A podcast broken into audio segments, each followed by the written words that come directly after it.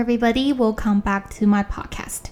今天的日期呢是二零二一年的三月八号，星期一晚上的十一点四十二分。然后这是我们第十三集的 podcast。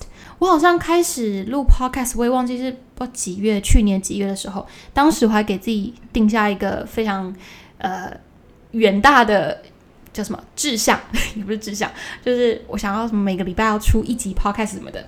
结果发现，天哪！我到今年的三月了，我才出到第十三集而已。然后首先呢，我想先讲哦，我前两天去一个拍摄，然后那个拍摄呢，就是因为前一天晚上下大雨，然后它又是一个诶有点偏 野，OK 也不是野外，但是旁边有很多草丛啊，然后有水啊什么的，表示什么呢？就是下完雨之后就会很多很多很多的蚊虫跑出来。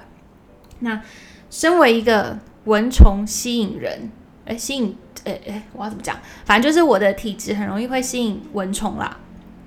我立马哦，我真的不夸张，我真的是立马就被叮了啊，至少十个包以上吧，在我的脚上，然后我的手上也被叮了大概两三个包。然后呢，呃，我本身是过敏体质，我相信，OK，现在在听的各位应该，我想大概有一到五个 percent 的朋友应该可以感同身受吧，就是。啊，每次被蚊虫叮到，它就会慢慢的肿起来。就它的肿是那种会起水泡，然后会很痒，又会很刺痛，然后呃嘣嘣的，就你摸上去它还会有点像发炎那样子在发热，反正就是整个人会很不舒服就对了。然后这个是 It was what happened to me yesterday and today。就我现在整个脚呢，虽然这一次还好没有到肿的非常非常大，但是我整个脚现在是红。又红又痒的一个状态，可是我要忍住不能去抓它，不然会更严重。然后我的手啊，昨天刚好被钉在一个很靠近关节的地方，然后就导致 它昨天肿起来的时候，就是肿在我两根手指头的那个交界点。然后呃，因为那个过敏的时候，你皮肤过敏，它是会从你被叮的那那个地方、那个逆方、那个地方，慢慢的这样子扩散出去。然后我就我昨天这样子起床的时候看到说啊哦哦又肿起来了这样，然后发现它慢慢蔓延成一个爱心，就是不知道为什么其实有点疗愈，你知道吗？早上起来的时候看到，哎，我手上肿成了一个爱心呢，这样。然后昨天开始它就是一直发炎，然后一直起脓，然后今天有好了一点。对，大概是这样子，是一个非常无聊的故事，我也不知道为什么我要跟你们讲说我的呃手就是。起水泡肿起来，但就是最近你知道我们要迈入夏天了，所以如果你是呃容易被蚊虫叮咬的朋友，然后你会有机会去到一些容易被蚊虫叮咬的地方，请大家就是随身可以带着那种小小的防蚊液啊，或是呃叫什么白花油等等。然后说到这个，我呃我也是那天听朋友才说才知道说，原来 O 型血比较容易被叮哦，是吗？因为我本身是 B 型血。可是我跟你说，我真的只要到有野外，就是会有昆虫啊、有蚊子啊的这种地方，我真的是一定一定就超容易被叮的。然后有一次我呃扫完墓之后就过年嘛，然后哎对，by the way，这个是一个题外话啦。你们知道我我我我家的习俗是每年大年初一要去扫墓吗？听起来是不是觉得很神奇？但是我从小到大都是过年去扫墓的。所以，对，就是一个 fun fact 跟大家讲一下。Anyway，回到重点，天哪，我今天怎么这么多话？反正就是呢，我有次扫完墓之后就回台北，然后我的脚真的是肿到我真的连走路都有困难，你知道吗？后来，呃，我去看，呃，我就去医院打了那个止痒针，然后才慢慢就是消回来。然后，sorry，我的那个叫什么来的？我的电脑跑出了一个通知。哎，然后还有一次是我真的肿到它发炎发的太严重了，我就去看那个皮肤科，然后皮肤科医生就跟我讲说，你真的这个严重到你差一点就蜂窝性组织炎了。那你知道蜂窝性组织炎是一个很严重很严重的话是要截肢的，你知道吗？哇，我听到真的是吓疯，然后从此之后我就是跟自己讲说，我真的尽量不要到那种。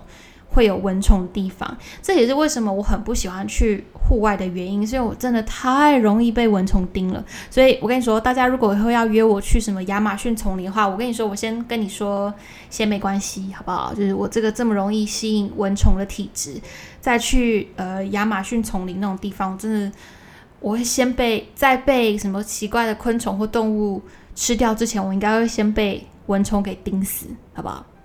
好，这是我不知不觉讲了这个故事讲了六分钟，谢谢大家听我废话费了六分钟。好，哎，我我刚刚讲了我们今天要讲什么题目了吗？OK，Anyway，重新来一次。呃，今天呢，我想跟大家聊一个一个嗯，算感觉吧，就是很惆怅的感觉。那我不知道我讲惆怅的时候，大家心里会想到什么东西呢？对什么事情都打不起精神，就没有什么。太多的感觉，提不起劲，然后觉得很多事情就是自己都无能为力，然后你就是有一种，你就是存在着这个躯壳的感觉。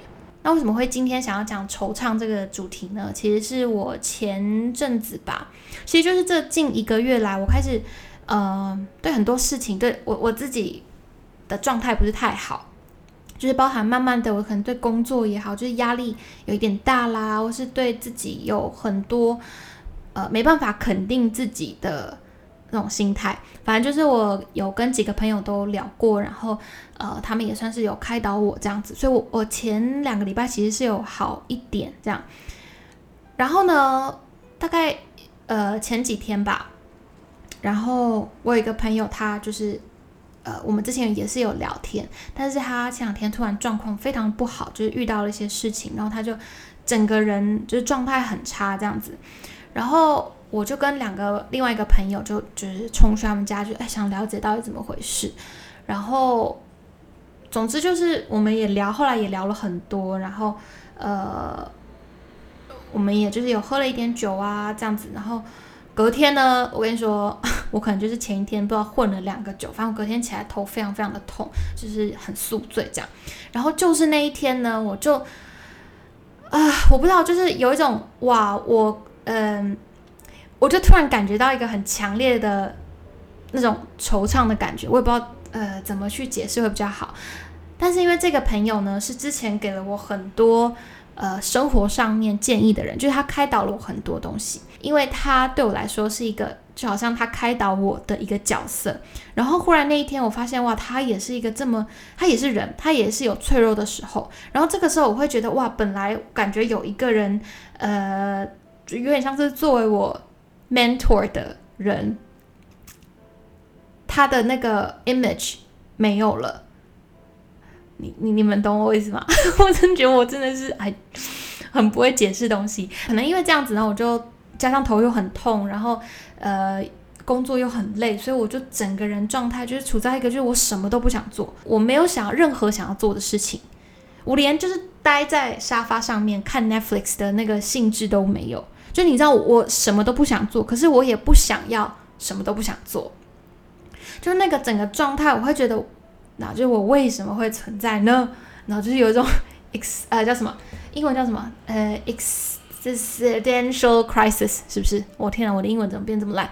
但反正就是前几天我有突然有这种很惆怅的日子。但是我要先 clarify，我觉得惆怅的这个感觉，就是你心里觉得很空，然后你什么事都不想做，你觉得什么事情都没有那么有意义，你知道吗？这个东西呢，跟可能认真的就是 depression。你有忧郁，你有什么？我觉得这个是两件不同的事情。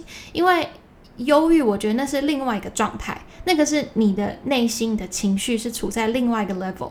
可是惆怅这个感觉呢，我觉得真的是就一般，我们大家都会有的情绪波动。那曾经我也会怀疑说，我自己是不是有一点点的 depression？因为我有时候就是 low 的时候，真的可以 low 到，就我我们完全没办法跟人家接触这样子，但。我后来想想，有可能那个是我就是 coping with 呃惆怅这个感觉的方法，就是我要把自己给藏起来，你知道吗？就我没办法跟人家沟通的话，我不如试着跟我自己讲话，所以我把自己给藏起来。那这个东西其实呃对我来说，可能就是几个月会来一次，OK？然后来的时候，我真的是会。哇，那个感觉真的好空虚，就是很无能为力，你知道吗？就是你不想要做任何事情，可是你也不想要不做任何事情。诶，这样子对吗？你也不想要不做任何事情，对。但但但你说怎么解决呢？当你什么事情都提不起劲来的时候，我其实觉得你就是要让它过去。你知道我在惆怅的时候，我就是最近就是太长，就是处在一个没有动力的时候，我真的是我没办法让我自己去剪片，我没办法想到一个我想要拍的影片主题。我每天起床就只是我想，OK，我要去工作，我要干嘛干嘛干嘛。那这个其实不是真 OK，这个真的不是一个就是 depression，只是我最近真的是没有动力去。好像把每件事情做得更满，虽然大家可能觉得我好像呃真的很有对什么事情都很有冲劲啊，都很有很 motive 很很很 motivate，但其实我并没有。我最近这一个月不管是剪片、拍片或是什么，就是如果不是工作上面的话，我真的我没有那么的，就好像没有东西 inspire 我去做更多的东西。我我不知道我在干嘛，你知道吗？然后。意识到说我自己觉得我真的不知道我自己在干嘛的时候，就会更觉得天哪，我到底在干嘛？然后就是陷入这个一个不断的自我怀疑的的轮回里面。我算是一个嗯蛮幸运的人吧，就我都很多情绪啊或者想法就是来得快去的也快，所以呃像我最近遇到这个这个墙这个关卡好了，我觉得我就是一步一步慢慢在试着让自己放慢一点脚步。然后去看看，说 OK 有没有什么是可以给我多一些灵感的？就可能做一些我平常会觉得啊，好像不应该花这么多时间去做的事情。可能从我忽略的那些生活的小细节，其实就是我需要的那个灵感来源，就是我需要被 recharge 的部分。可能我的 recharge 不不一定是身体上面的，不一定是好，我星期六、星期天我要睡到。下午两点我才肯起床，这个是其中一种的 recharge。但我觉得我最近遇到的那个惆怅感觉，是我我没有被什么东西 inspire，就我没有什么东西可以激发我心里的那个好像想要去挑战、想要去多做一点的那个感觉，就有点像是我每天就是做我该做的事情，做好我分内的事情，就这样子。可是我觉得我的 recharge 应该。现在是要去找一些那些被我忽略掉的动力，在生活的周遭啦。但如果你有这种很惆怅的感觉的话，我觉得不要把事情怪在你的你自己的身上。就我觉得这个东西是很容易，真的。等下我，I'm so sorry，我先啊，我拿一下那个蚊蚊虫药。我的脚真的太痒了。OK，我是要说。我真的觉得大家不要，就是遇到这些很低落，或是真的不知道自己要干嘛的时候，不要呃把它想成好像你落后别人，或是你嗯你做错了什么，就为什么你会这么没有动力啊什么的。我觉得有时候我们真的就只是，我们其实身边的动力或是身边的灵感一直都有，只是我们是不是因为看。太着重那个结果，然后我们忽略了在途中可能的那些灵感跟跟就是那些 sparkle，所以对，蛮鼓励大家，如果撞墙的时候，可以你知道试一点你平常生活中你太习以为常的东西，或是那一些你。本来想做，但是因为你太 focus 在生活的某一个东西，所以停止下来的。例如说，你本来想看书，然后结果因为最近呃有某个大的 project，所以你就花全副心思在上面，或是你太 focus 在工作，然后你就默默的把书给放下了。那当你工作可能遇到瓶颈的时候，试着回去哦，把书找回来，你会重新找到那一点点呃心里面的平静跟熟悉感。因为生活有太多的不定性了，所以有时候回归到那些你本来就已经很熟悉的东西，反而会是一种很安心的力量。我最近在 IG 上面也问了大家，就是最近有没有遇到什么惆怅的事情，我们就来做一个简单的 Q&A。OK，Let me see see 大家遇到什么什么问题呢？OK，我看到有人问说，以前就答应要改的事情都没有做到，有在改善中，但就是没有完全改过来，觉得很糟很烂。首先呢，我必须要说 I feel you，因为我也常常会这样子觉得。然后再来，呃，因为我其实我不知道你说你答应要改的事情是什么。如果这件事情不是你真的会，你知道给别人造成困扰的话，我觉得先想想这件事情是不是你真的要 complete 一百 percent 的全部都改掉。然后第二个是改变这种事情不是一个晚上就会成功的，你可能。OK，只要你自己心里还是有想着你想要改变这件事情，只要有那个心意，我就已经觉得是好的了。总之，我觉得这个事情就是 take your time。尤其你现在会觉得你自己很糟很烂，就表示你 care，而且你有意识到这个问题的存在，这个已经是所有事情的第一步了。所以你是在正确的道路上，好不好？加油！下一个。要听到我刚刚手指骨头的骨骨骨头的的的声音吗？有一个人说，为了要接一个人而推掉了所有的事情，结果被放鸽子了。哇，这个真的很惆怅，这个真的会觉得很空虚。希望放你鸽子的那个人，好了，他可能发生什么事情？但我刚刚本来要说，就希望他明天过红绿灯，全部遇到红红灯这样。我是不是很坏啊？呃，有人说。毕业回南部生活后，开始跟大学的朋友脱节了。来，孩子，我跟你说这件事情非常非常的正常。你知道，我跟我大学的朋友其实现在也很少在联系，就因为我们，你看我搬回亚洲嘛，然后他们可能还都还在美国。我们在大学的时候，真的是每一天，基本上每一天每个礼拜都会在一起的。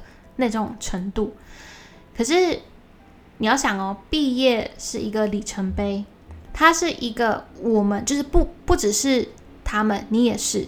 我们毕业了，我们要迈入人生下一个阶段，开始工作，或是每个人开始找自己人生的方向等等。所以，尤其你们又不在同一个空间的时候，你所谓那些距离慢慢疏远，或是慢慢脱节。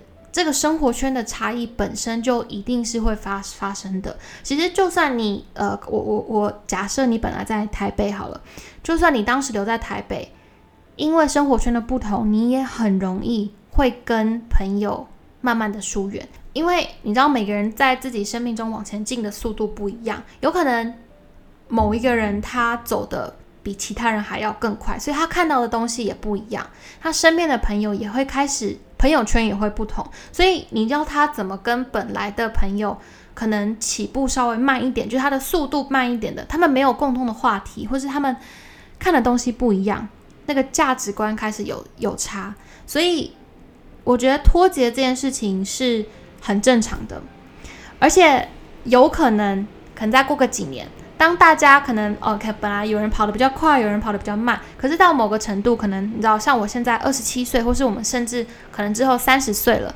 大家慢慢的，诶，又迈入到下一个人生阶段，例如说，大家开始结婚啊，生小孩啊，或是呃，人生的那个发展的，呃，不是发展，就是你脑子的成熟程度，或是你，哎，怎么解？怎么解释？就是你们在同一个差不多的。点上面的时候，你会忽然发现又重新的连接起来了。你们又重新有新的话题，或者是可以一起回忆过去啊，然后可以聊很多不同的东西。所以，呃，如果你觉得很惆怅的话，我倒是觉得 OK，你知道这很正常。可是你不要把它往太往心里去，因为这些人际关系的东西是再正常不过的。所以我觉得你能做的反而是更往前看。然后尽量让自己的身边的新的 social circle 是可以带着你，然后你也可以带着他们一起往前走的。OK，有人说工作上觉得别人做的比自己好，却又不知道怎么努力，觉得别人都在往前进，反观自己还在原地踏步。啊，这个惆怅的感觉我也是很懂啊。这个我很久以前就已经跟大家分享过了。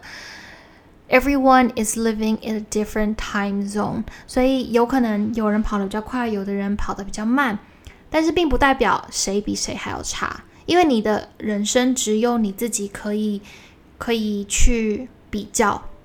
OK，你看不到别人看似一帆风顺，就他看好像哦，你知道工作也好，家事也好，他感情也顺利，不不不，OK，的确可能这世界上真的有这种一百分的人生，但是。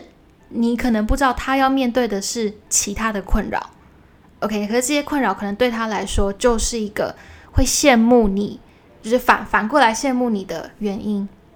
所以我觉得不用觉得好像别人都在往前进，我你可以想的是怎么样让自己身边围绕着一再往前进的朋友，因为你会在不知不觉中也被他们推着往前进。这是我自己最近蛮大的一个心境上的转换，就是我发现我也最近也觉得啊，我怎么一直都在原地踏步，我也不知道我自己在干嘛。我啊，工作真的很 stuck，然后没有什么动力，不啦不啦。对，但是我跟我朋友聊过一轮之后，我发现，哎，哇，我一直觉得我自己在原地踏步，没有做出什么就是往前进的东西，但其实我有被身边的朋友一起推着往前，然后那个感觉很好，你知道吗？你就会觉得，哇哦，我大家一起往前进的那个感觉很棒，所以，对我觉得可以想想看。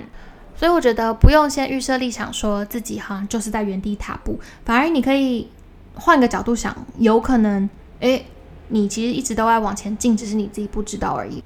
重要弟妹嘞，哦，有人说 DSE 倒数五十天，哇，我距离我上一次考那种比较大的考试已经是不知道十几年前了，好可怕啊！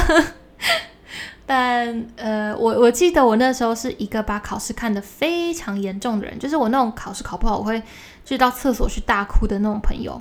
对我我以前是这种很 nerdy 的人，呃，但我必须说啦，就是考试这种东西，就是怎么样都会有压力的。你若不是那种就是百分之一的那种朋友，就是不用念什么都会的，OK，那你就是。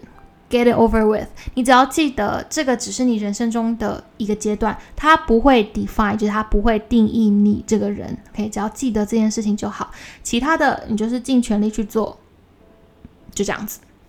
加油！有人说跟时间赛跑中，这个我也觉得我蛮能够体会的。就是我以前会觉得哇，时间过得好快，我好像一直在变老，我好像很多事情都没有做这样，但。我觉得这个是也是心态上面的问题。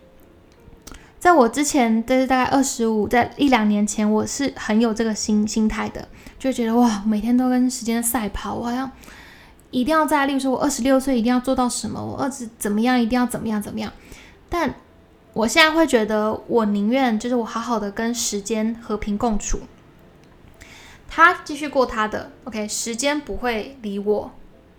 他不会因为我心情不好，因为我觉得怎么样怎么样，他就停下来。时间是没有什么怜悯之心的，OK？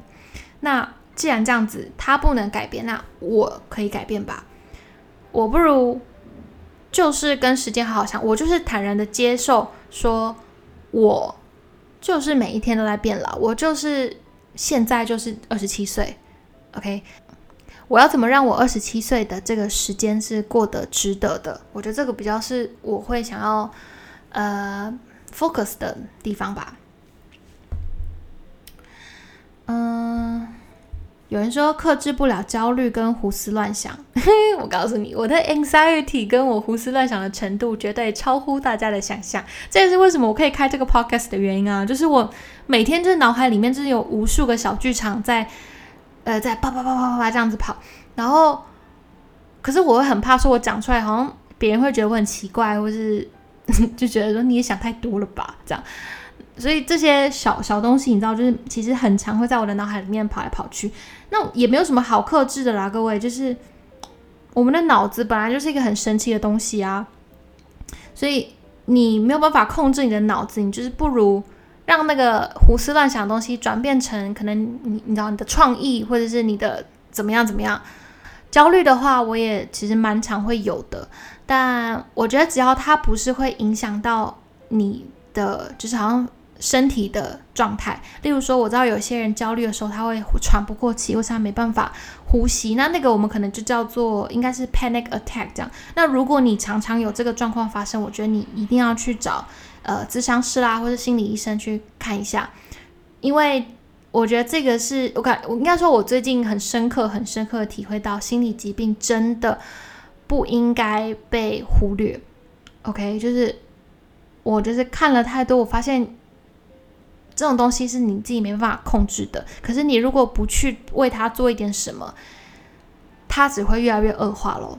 而且心理疾病是看不到的疾病，那个是。更更更更更需要被重视跟关心的。OK，所以如果你焦虑到一个程度的话，真的一定要去看医生，知道吗？有人说笑贫不笑娼的价值观，Here in Hong Kong。哎，其实我好像没有听过这个这个价值观呢。嗯，如果有知道的朋友，可以可以呃跟我讲一下。我好像不太有听过这个东西在香港。我想想，有人说白头发太多，我还很年轻。哎，我跟你说，白头发还有另外一个别称是什么？叫做智慧毛，好不好？有白头发表示你有智慧，OK？所以你知道，embrace it，embrace 你的白头发。哦，有人说等工作签证，我跟你说，I feel you。在等待，就是你这种你自己无能为力，只能一直等待的时候，那个真的心理压力超大的。但这个没有什么解法啦，我只能祝福你赶快拿到工作签证，因为我跟你讲，没有一个好像合法东西，你会自己心里一直很慌，你知道吗？